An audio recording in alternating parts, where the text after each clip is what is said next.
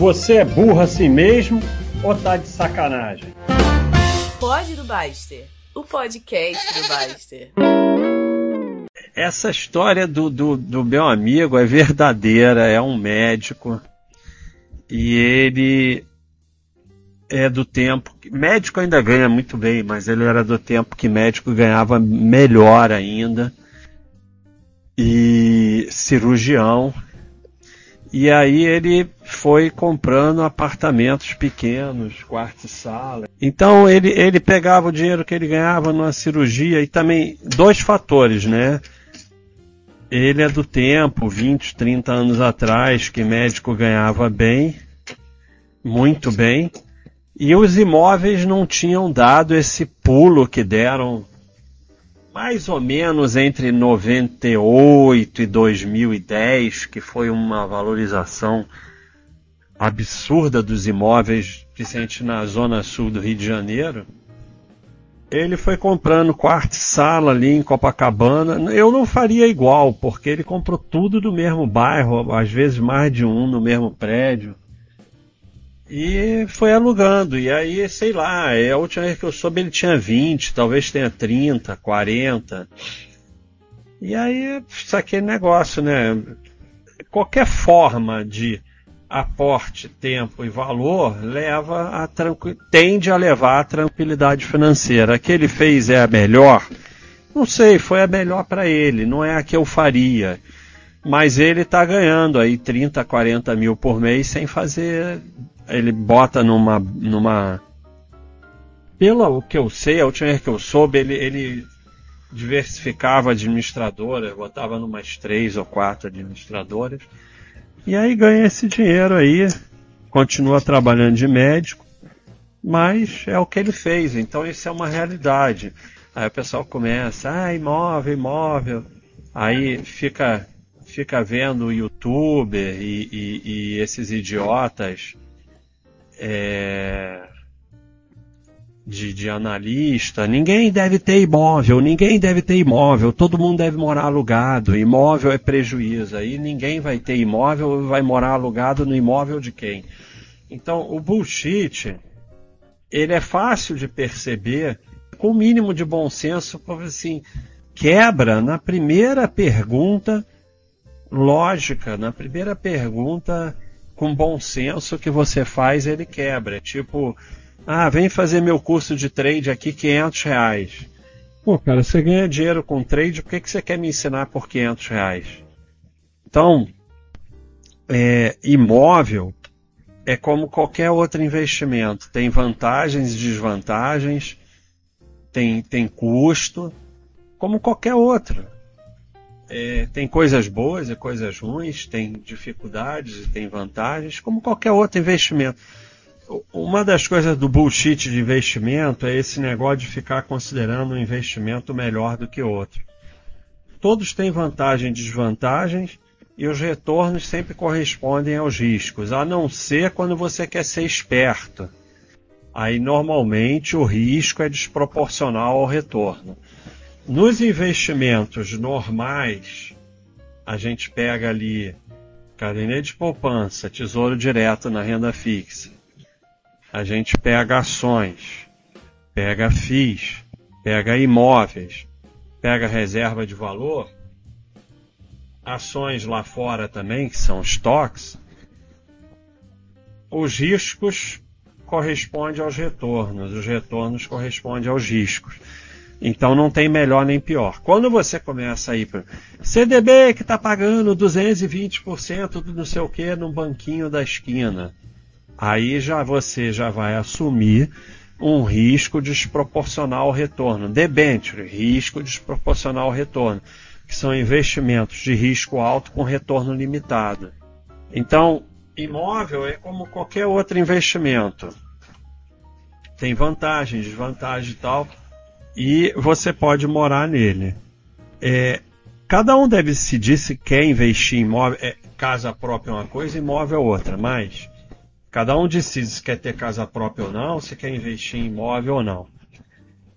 Mas, a partir de uma certa idade, é bom você ter um imóvel que você possa morar.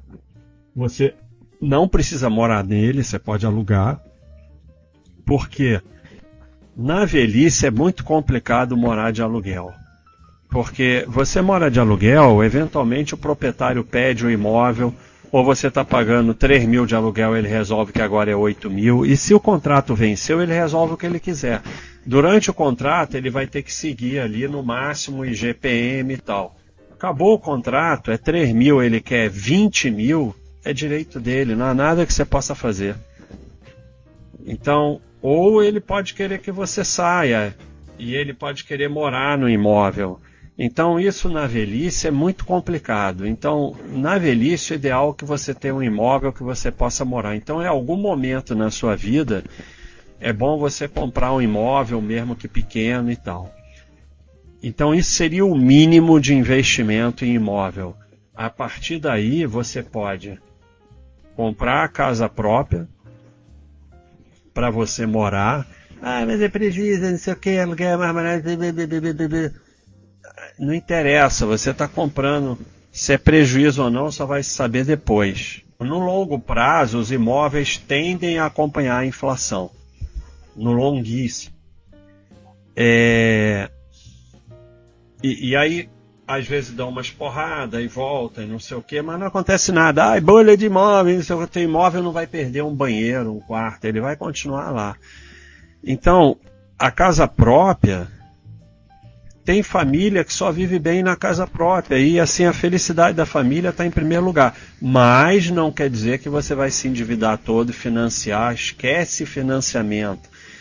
É a pior dívida que existe, dura 30 anos e a sua família, por causa de um financiamento de um imóvel, vai ser uma família muito mais pobre do que seria se não financiasse aquele imóvel. É terrível. Você vai pagar 5, 6 imóveis para terminar com um se terminar, porque pode dar mesma. A dívida sempre tem os riscos. Hiperinflação, governo mudar as regras, você perder o emprego. O, o, o, financiamento, você está pagando aluguel para o banco para morar no imóvel dele. Um dia pode até virar seu. Então você vai economizar dinheiro para comprar um imóvel. Enquanto isso, você mora alugado. Ah, mas alugado é jogar dinheiro fora, sei o que. Quando você mora no seu imóvel, você está pagando aluguel para você mesmo. Dá na mesma.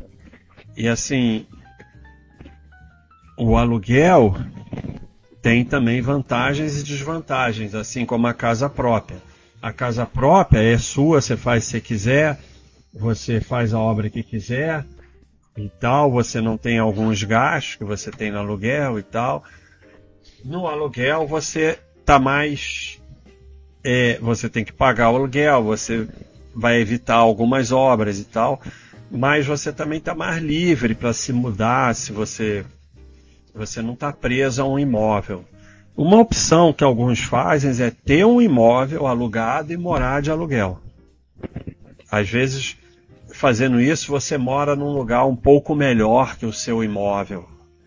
Né? Você pega o, o aluguel. Mas você tem que poder pagar o aluguel do seu dinheiro. Você não pode contar com o aluguel do outro, porque aí o outro fica sem inquilino e aí como é que fica?